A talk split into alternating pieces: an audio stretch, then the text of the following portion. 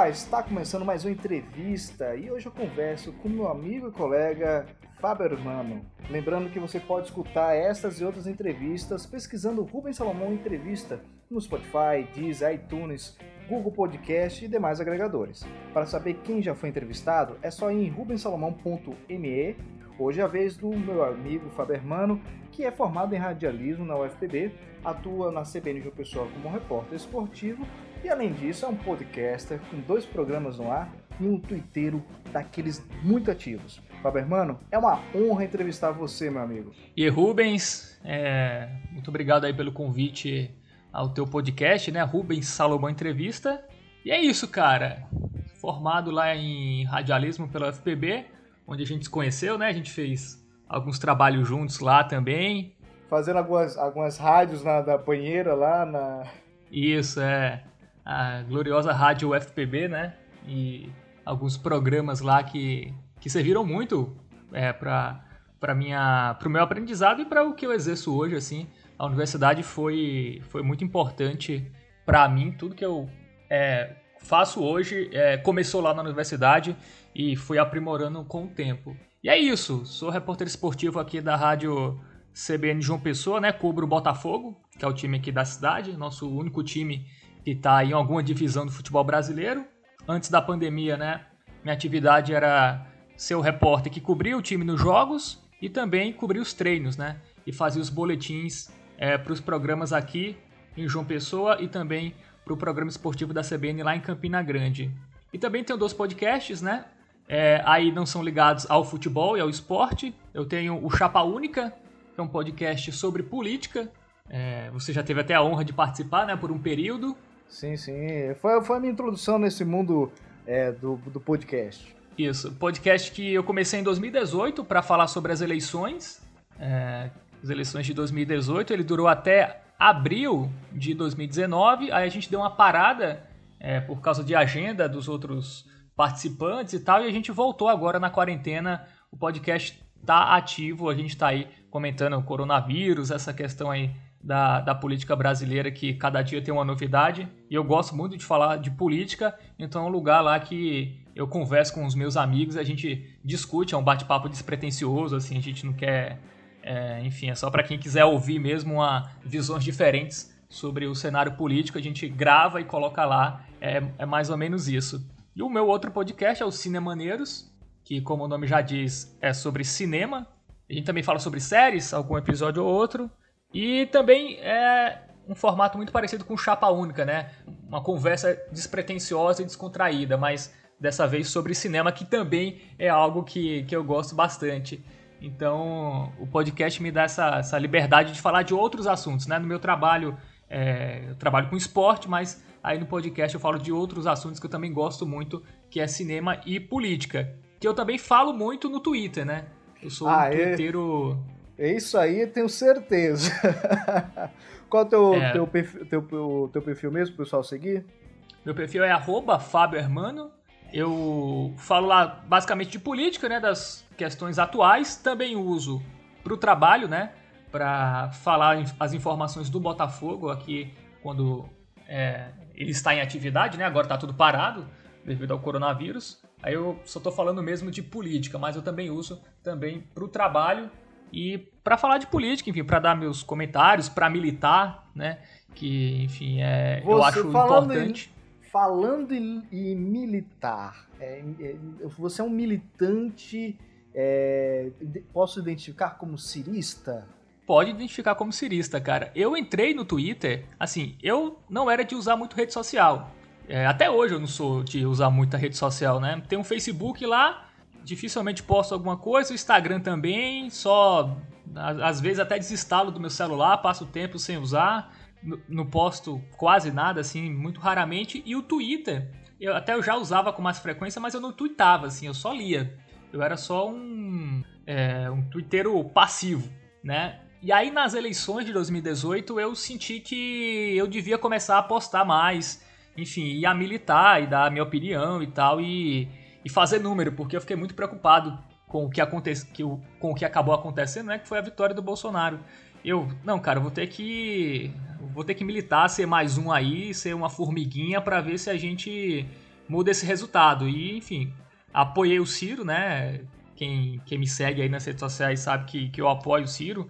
Apoio em 2018 e continuo apoiando. Espero que ele ganhe em 2022. Espera, espera também que ele não fale mais besteira? É, assim, depende. Tu tá se referindo a quê exatamente? não, eu pegando um gancho mesmo.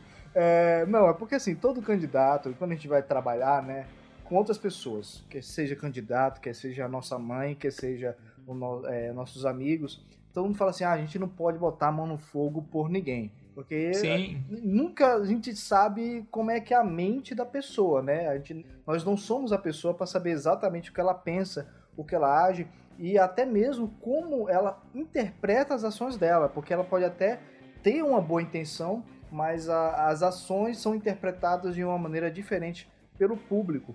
E, e, e, tem essa questão de você simpatizar, de estar alinhado a uma, uma personalidade, a um, principalmente um político. Você acha que hoje tem alguns bolsonaristas é, um pouco arrependidos e assim como no passado alguns lulistas foram arrependidos, parte da massa que apoiou o Bolsonaro também apoiou o PT. Existem histórias que Sim. são dessa de você se aproximar de determinada figura e se afastar dela, quando você percebe que não é bem assim. Você acha que isso pode chegar para você? É, o que eu, é, que eu posso me decepcionar, eu acho que assim, pode ser. Ninguém, eu não coloco minha mão no fogo por ninguém. Mas o meu, o meu apoio ao Ciro é muito mais pelo projeto dele, né?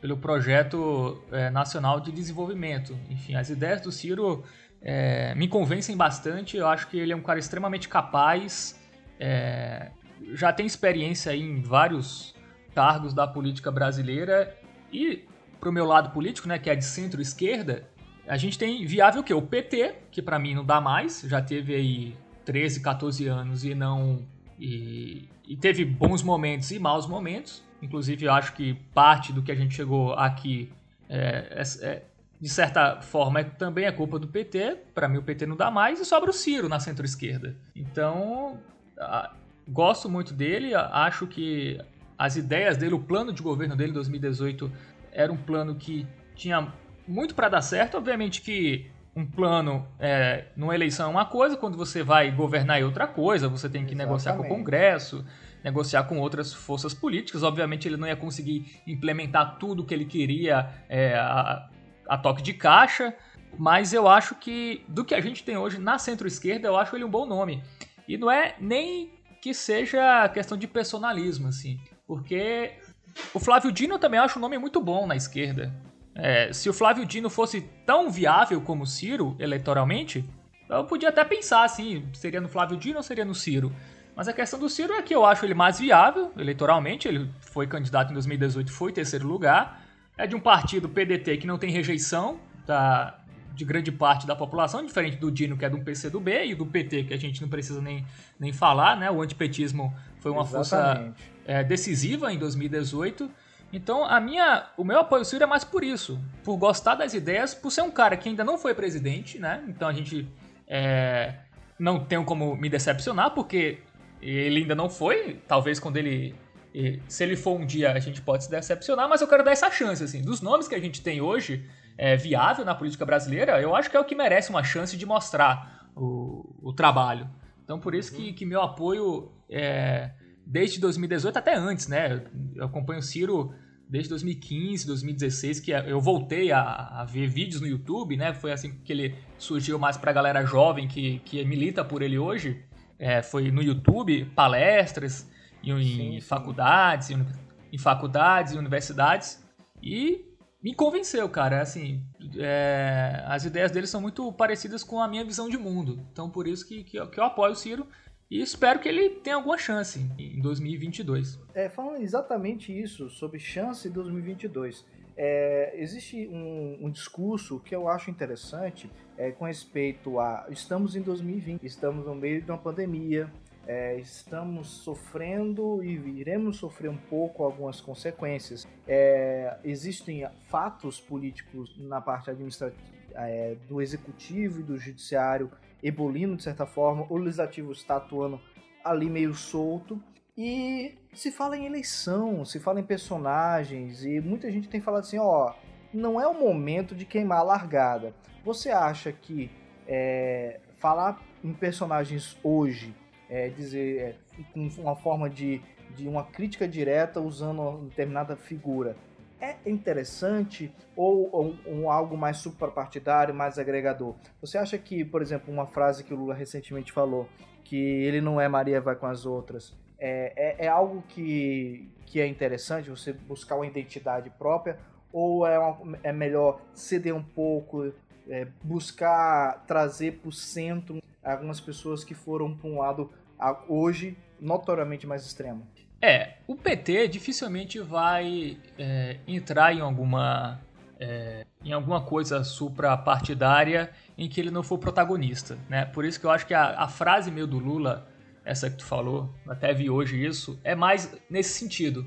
É, em algo suprapartidário, o PT vai ser só mais um. E me parece que esse não é o interesse do PT. Se ele for protagonista, se ele estiver encabeçando, tudo bem, ter algo suprapartidário. Mas se não for, para o PT não é interessante. Até o argumento lá do Lula falando do FHC e do Temer, que foram golpistas, enfim, um argumento que não faz sentido, né? Porque em 2018 o PT subiu no palanque do Renan Calheiros e do Benício de Oliveira, dois Exato. que eram extremamente é, fortes lá. O Renan Calheiros, presidente do Senado, é, foi quem aceitou o pedido de impeachment né, no Senado, o Renan Calheiros, e estava lá com o Benício de Oliveira, que também votou, que também votou é, para destituir a Dilma do cargo. Então, é, é, um discurso muito de conveniência, né? Esse do Lula é, em relação a isso.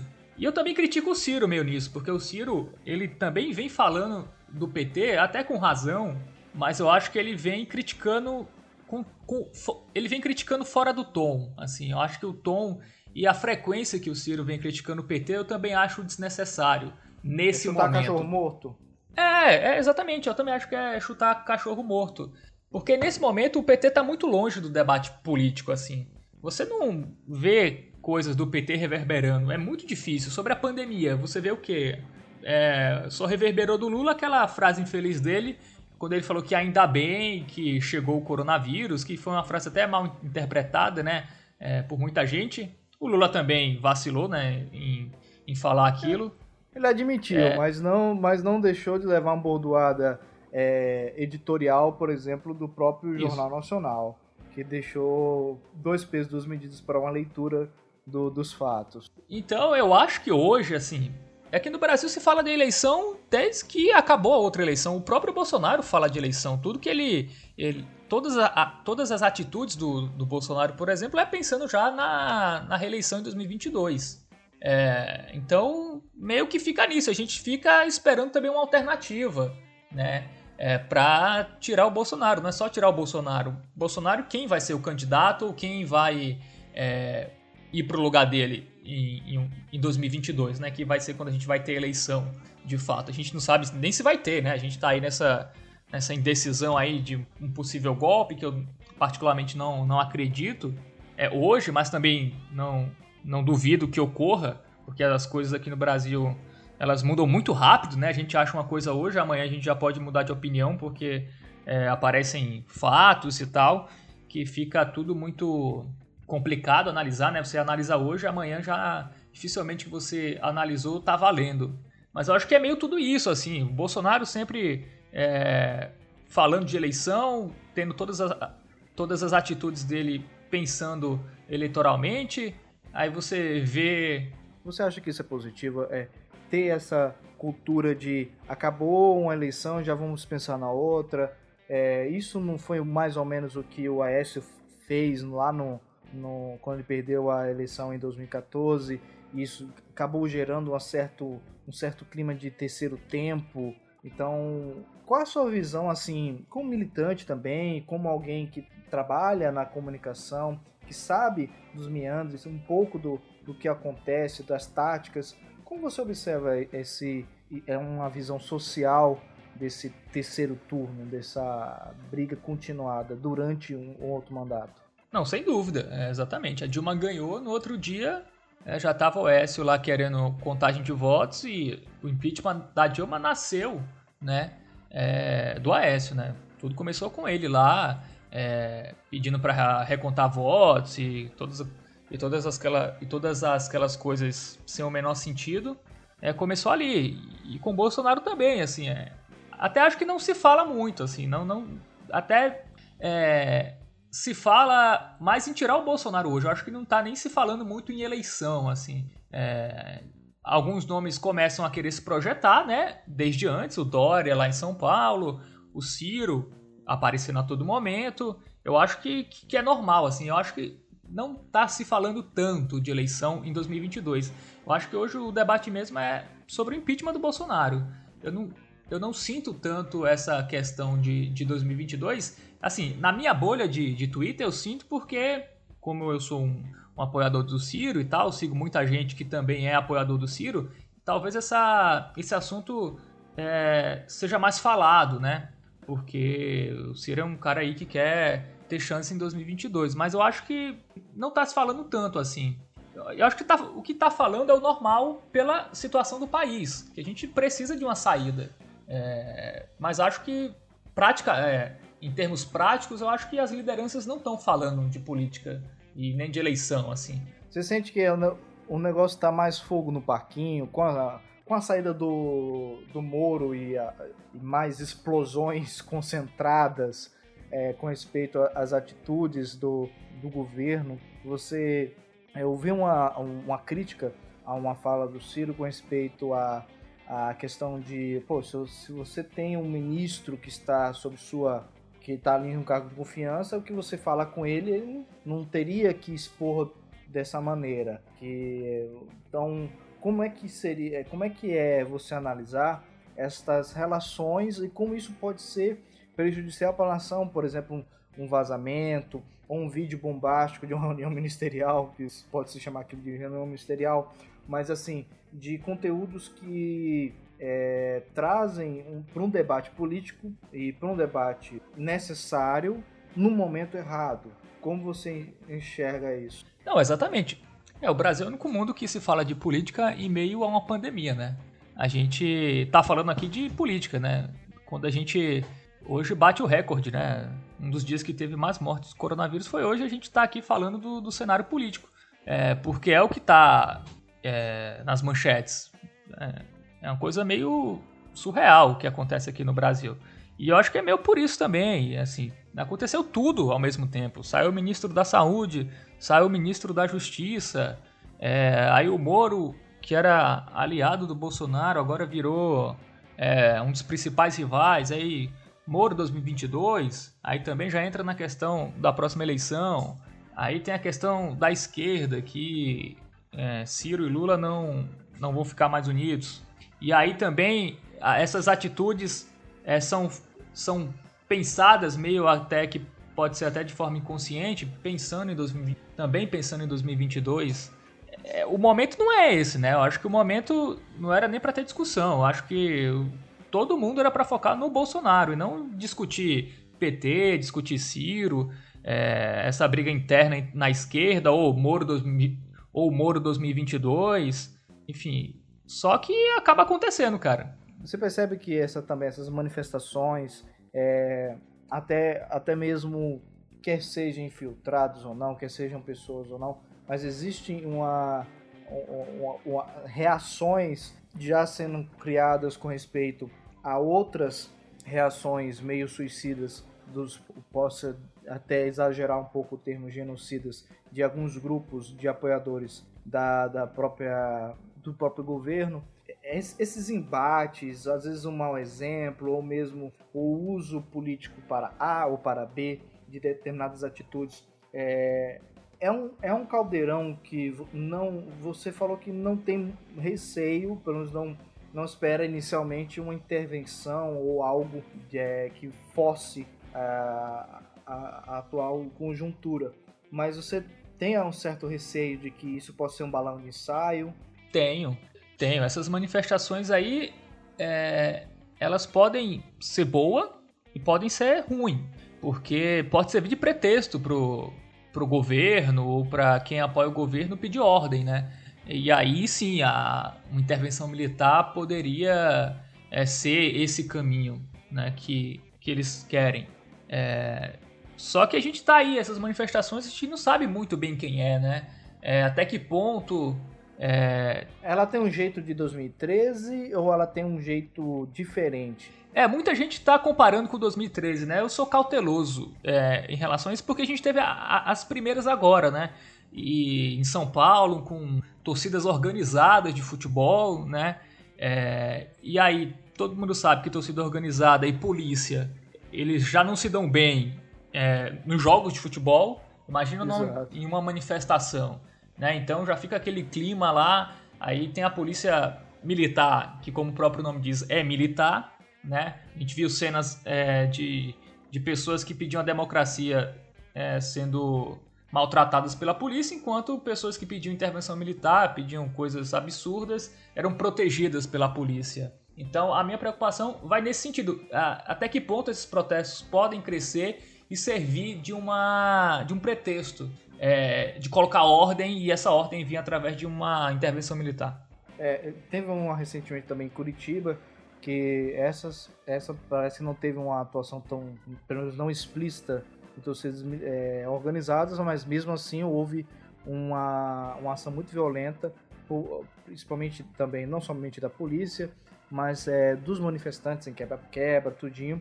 E, e, tá, e, e outro dia, resposta também, o grupo que é contrário fazendo outra manifestação e tratando justamente de fazer o contraponto. Nós somos organizados, nós temos ordem e civilidade. Eles são bardeneiros, nós não. Então vai ficar esse nós contra eles, nós contra eles, nós contra eles. É... E esse nós contra eles é algo que insurge essa divisão, essa ruptura.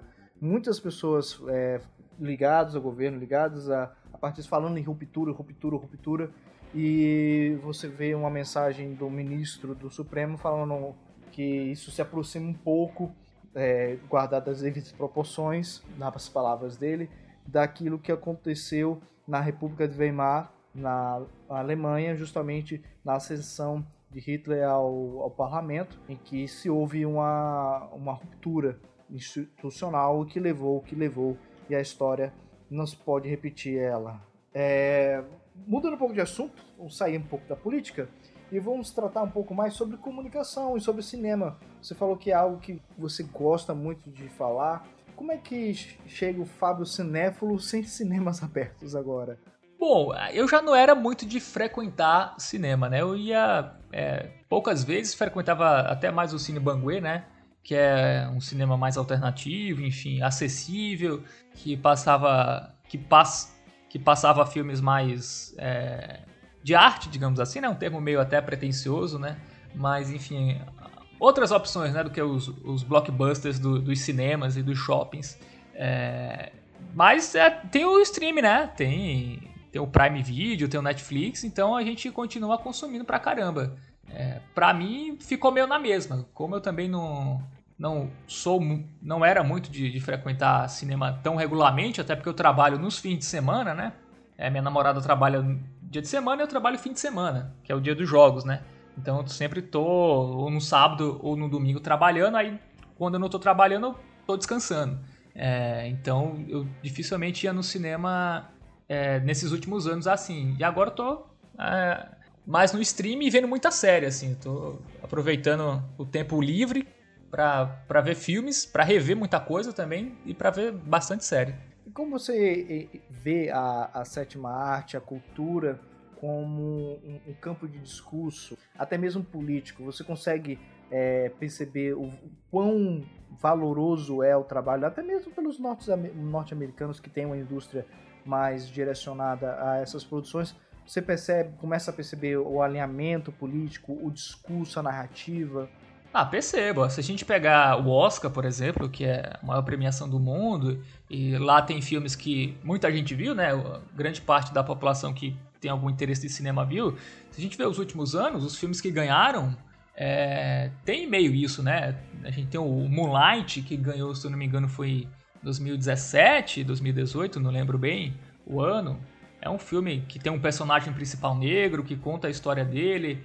Se a gente falar de Parasita, que venceu esse ano, é um filme que fala de, de classes sociais, de camadas sociais. Então, o cinema, a cada ano, né, enfim, nesse século XXI, ele tá é, cada vez mais indo nessas causas, né?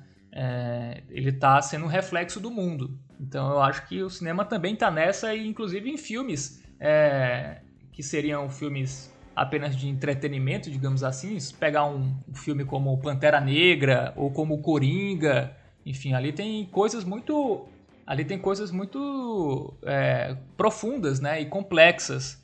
É, então, eu, então, na minha opinião, há sim uma, uma grande evolução do cinema em, nesses assuntos é, políticos sociais. A gente teve recentemente o Bacurau como uma representação muito interessante de, do cinema brasileiro.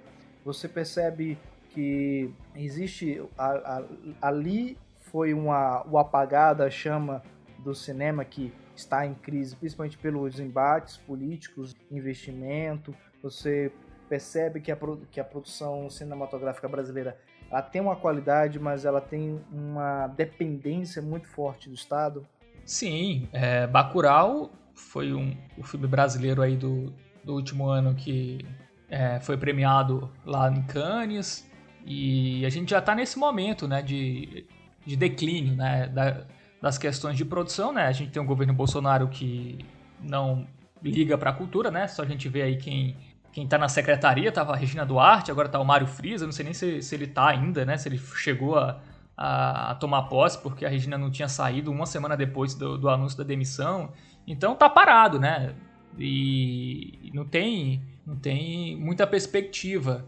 É, desde o Temer já vinha isso, né? Vamos ser sinceros que o Temer também já acabou com o Ministério da Cultura, transformou em secretaria, teve vários embates no governo Temer, o que se agravou agora no, no governo Bolsonaro.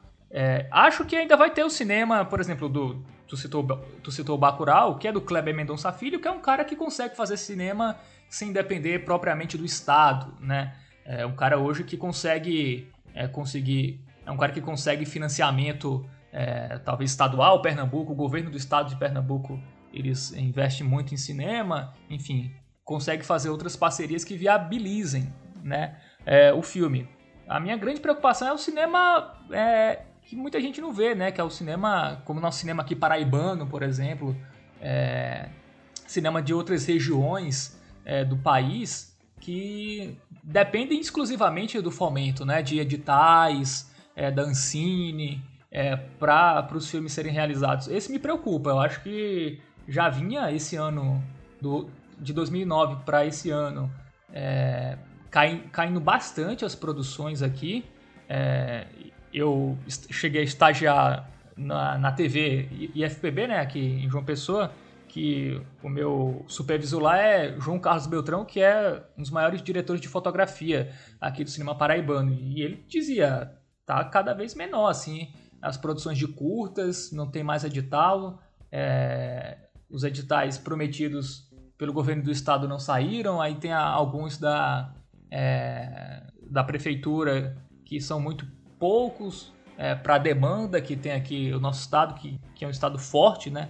em produção cinematográfica. Então, a gente está meio nessa. E agora com a pandemia é outro problema. Agora não basta ter dinheiro. Como, como vai voltar as produções? Então vai ficar tudo mais lento agora. É realmente um períodos aí que vamos ter que se adaptar, galera do cinema, né? Quem trabalha, eu não trabalho diretamente com cinema, apesar de gostar muito, é tentar produzir, porque se já faltava dinheiro antes e se já não tinha boa vontade com o cinema antes, é, agora com a crise e com o coronavírus e a gente não sabe como, vai, como serão as produções a partir de agora, vai ficar realmente bastante complicado.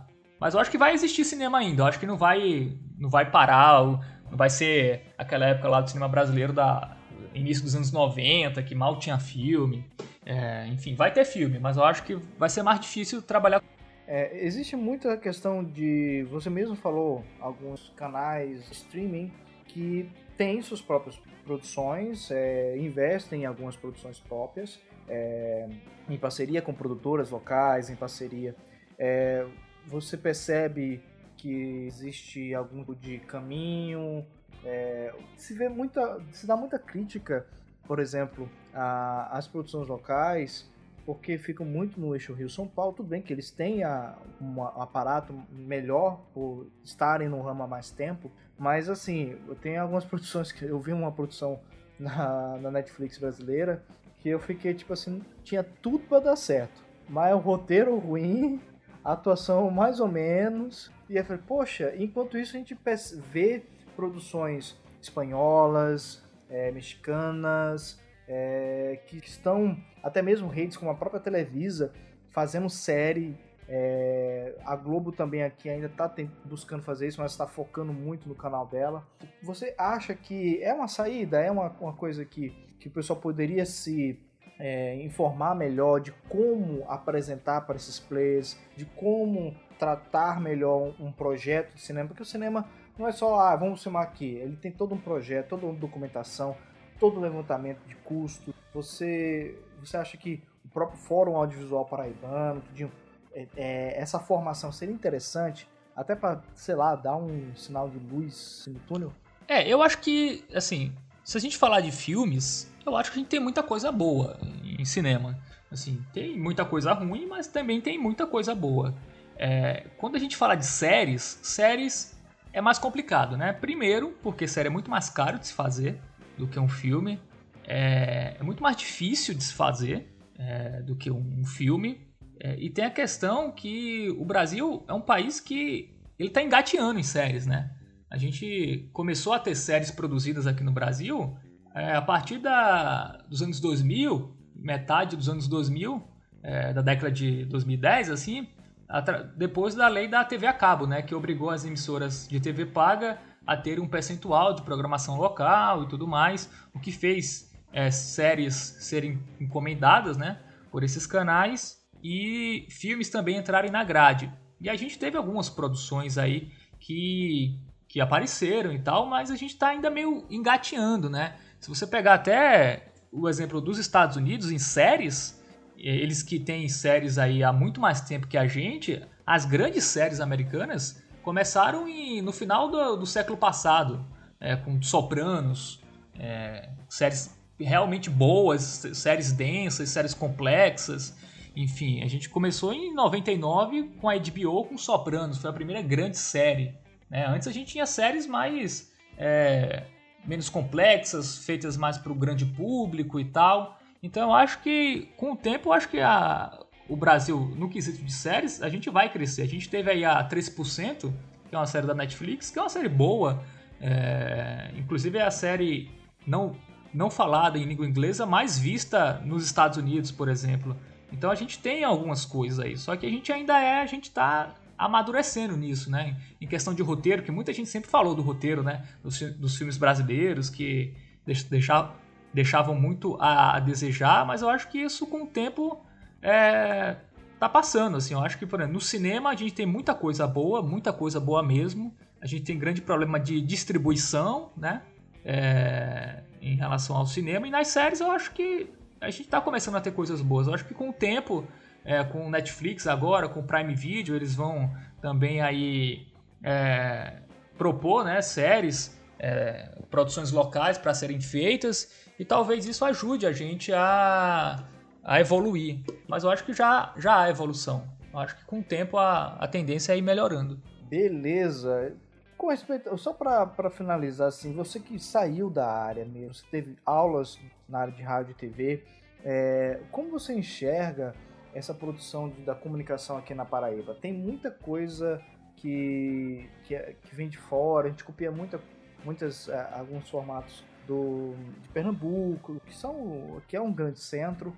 Mas é, você acha que esse cenário, não somente da pandemia, mas um, isso já estava acontecendo, de uma diminuição de investimento direto de anunciantes, é, de patrocínio nessas mídias, é, impacta uma rádio, uma, uma televisão, é, você que está é, vinculado a, a, uma rádio, você percebe que existe um ar de preocupação com o espírito com o de investimento nesse tipo de comunicação?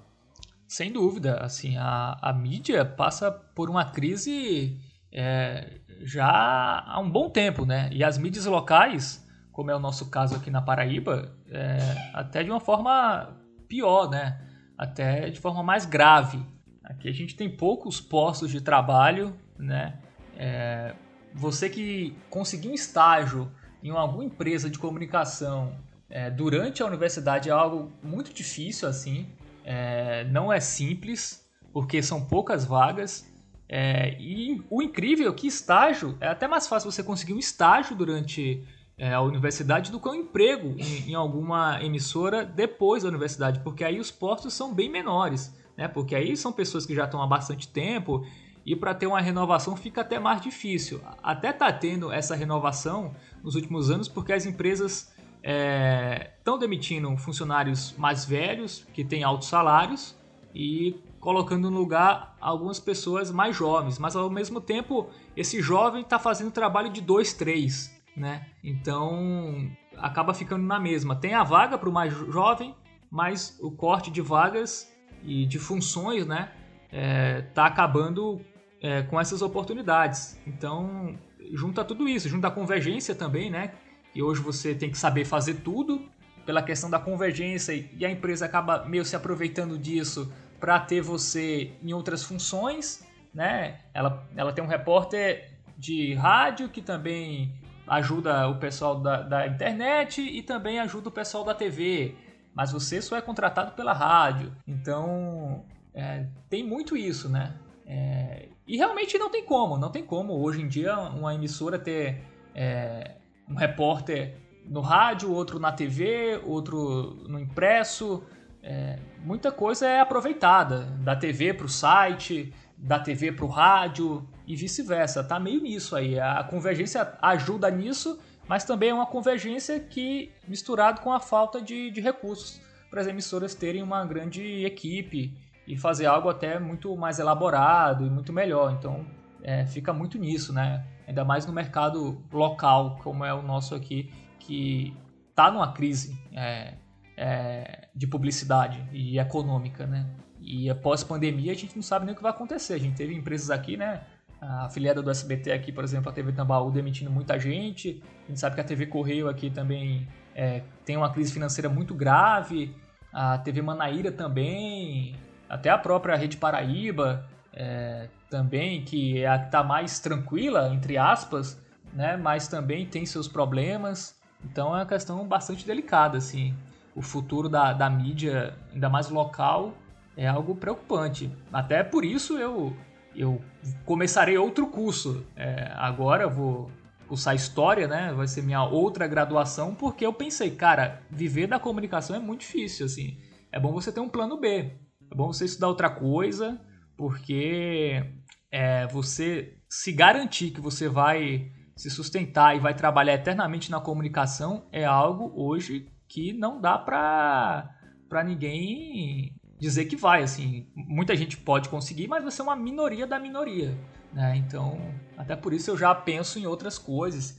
Por isso também eu falo de outros assuntos gosto de, gosto também de outros assuntos porque infelizmente a comunicação é muito inseguro hoje você ter um trabalho na comunicação porque é, é, hoje, não é amanhã, e ter uma nova vaga é muito difícil. Você acha que isso abre espaço para o um empreendedorismo, para lançar um produto, para buscar uma, um vácuo? Por exemplo, ah, uma grande rede saiu de determinada cidade ou não está cobrindo. Isso acaba gerando assim um blog local, chegar aí este blog buscar fazer é, essa mediação que outrora era feita por, por uma rede e agora ele chega ali na, na, no vácuo deixado e assume esse tipo de mediação?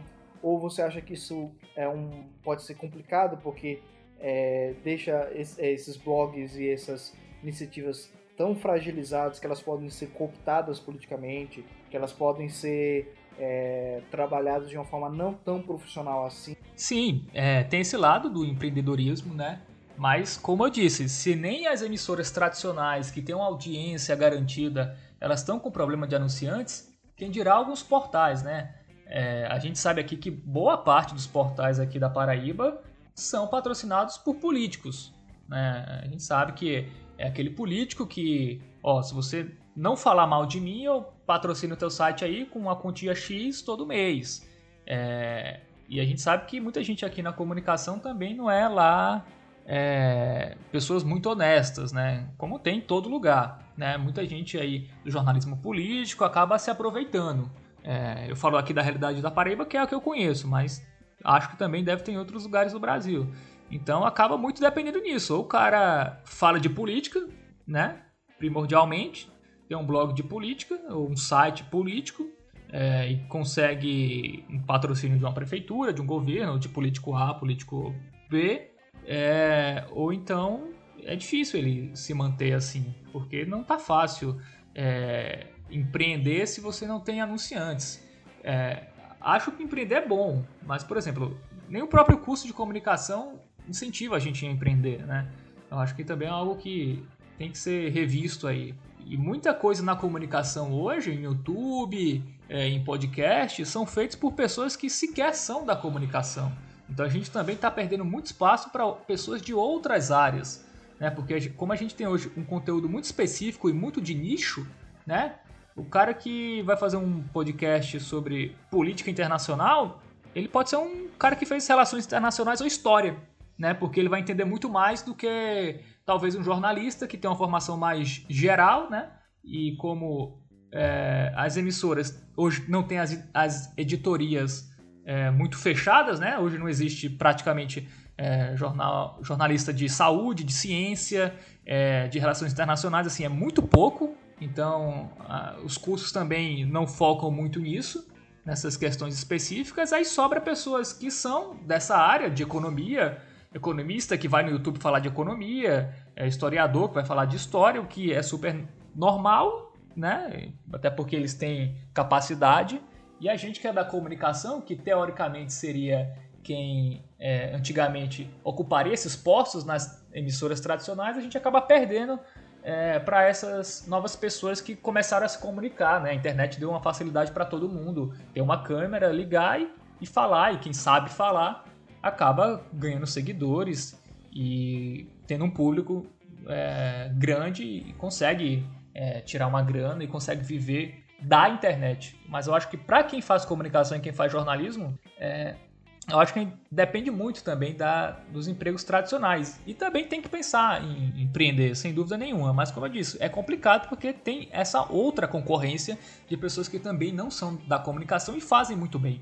Você, pode, você acha que ali há um gap de oportunidade? Tipo assim, pô, a pessoa não é da área, mas ela tem um determinado conhecimento. Então, eu posso, o que, que eu posso oferecer? Eu posso oferecer uma assessoria?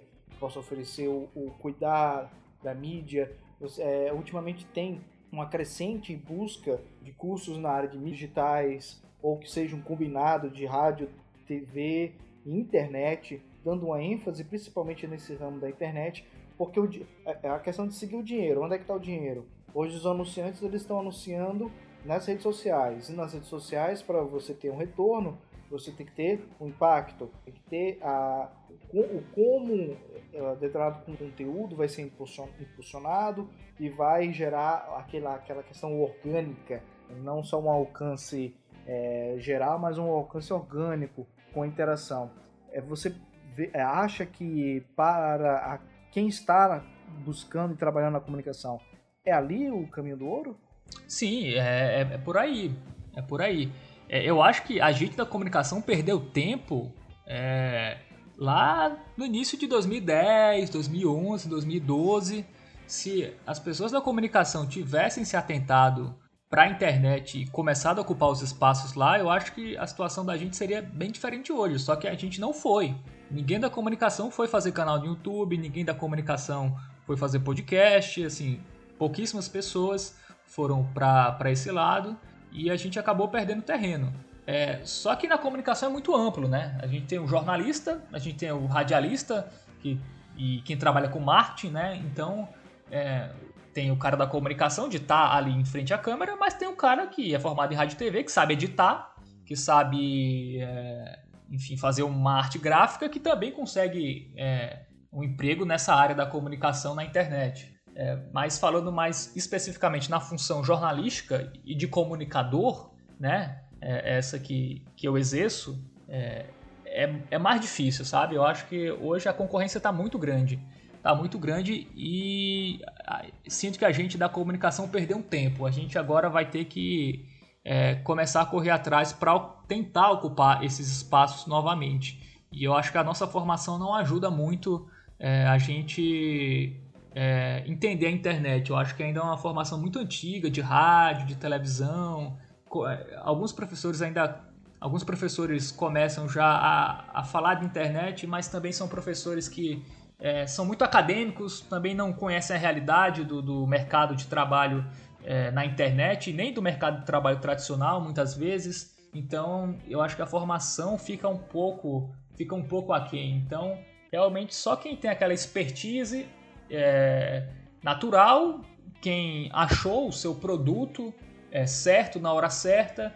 É, e criou seu público. Que, é, e conseguiu ter um público. Mas não é todo mundo, assim. Quem, de quantas pessoas que, que se formam vão ter sucesso no canal no YouTube é, a ponto de você conseguir viver daquilo?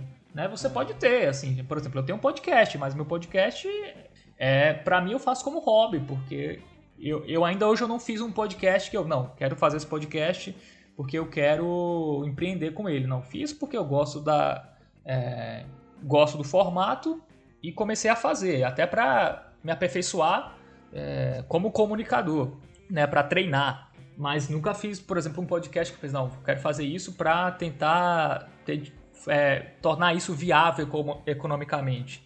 É, não fiz, porque é até muito difícil. Eu acho que é bom todo mundo tentar, mas não, não vai ser todo mundo que, que vai conseguir, porque é muita gente. É a gente da comunicação e todo mundo que não é da comunicação, mas que foi para essa sim. área. E eu acho que isso pode mudar.